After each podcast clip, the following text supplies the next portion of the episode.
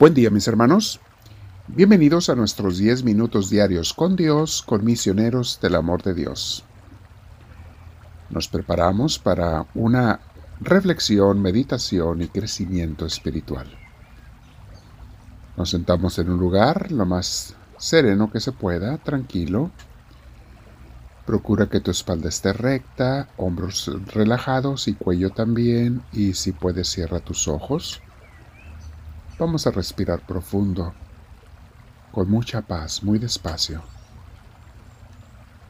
Saboreando el aire que respiras, el aire que inhalas, y luego con mucho gusto exhalarlo con mucha paz de Dios. Deja que Dios te llene de su paz, porque lo vamos a invitar.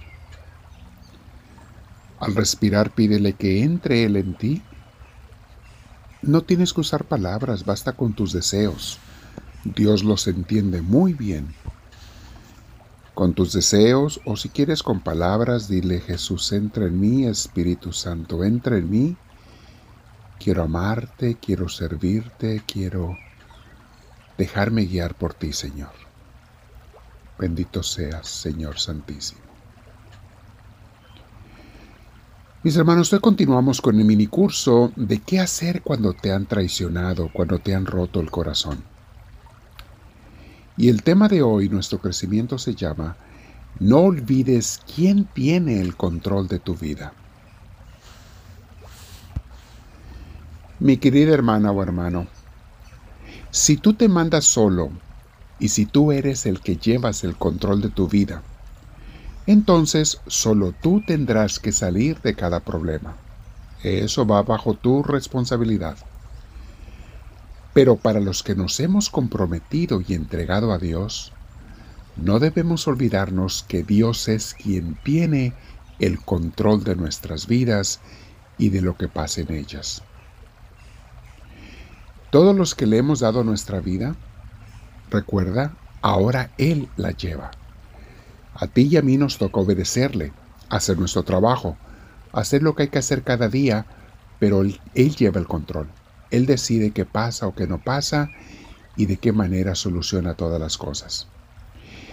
En las buenas y en las malas, Él nos gobierna, a nosotros solo nos toca estar atentos y obedecer. Y veremos cómo de una y de otra nos saca con tranquilidad y muchas veces cuando y cómo menos lo imaginábamos. Se hace todo de acuerdo a como Él sabe que es mejor. Cuando los hebreos salieron de Egipto, lo tenemos en el libro del Éxodo, al poco tiempo de que habían salido, el faraón se arrepintió de haberlos dejado ir y mandó a su poderoso y armado ejército, fue con ellos, a perseguirlos y matarlos. Los pobres hebreos se aterrorizaron, pues ellos eran familias normales, iban con sus niños, con sus esposas, con sus pocas pertenencias, no llevaban armas, no eran guerreros, iban en el desierto. Y así fue como el faraón los fue a perseguir. Para colmo de males, llegaron a la orilla del Mar Rojo y quedaron atorados entre el mar y el ejército egipcio que se les acercaba. Ya no podían seguir, pues ellos no tenían barcos ni lanchas, y cada vez más los soldados armados y furiosos se acercaban a matarlos. Dice el Éxodo, escuchemos lo que dice el capítulo 14, versículo 10 y siguientes.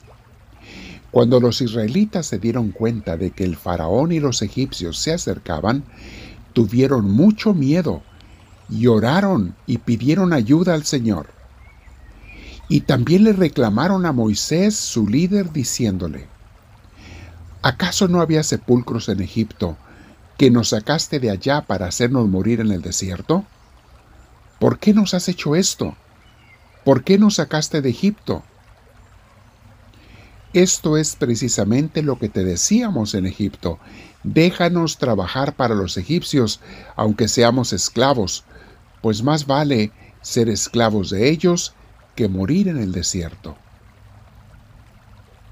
Pero Moisés les contestó, no tengan miedo. Manténganse firmes y fíjense en lo que el Señor va a hacer hoy para salvarlos. Porque nunca más volverán a ver a los egipcios que hoy ven. Y luego, mis hermanos, pongan atención a este versículo 14. Éxodo 14, 14.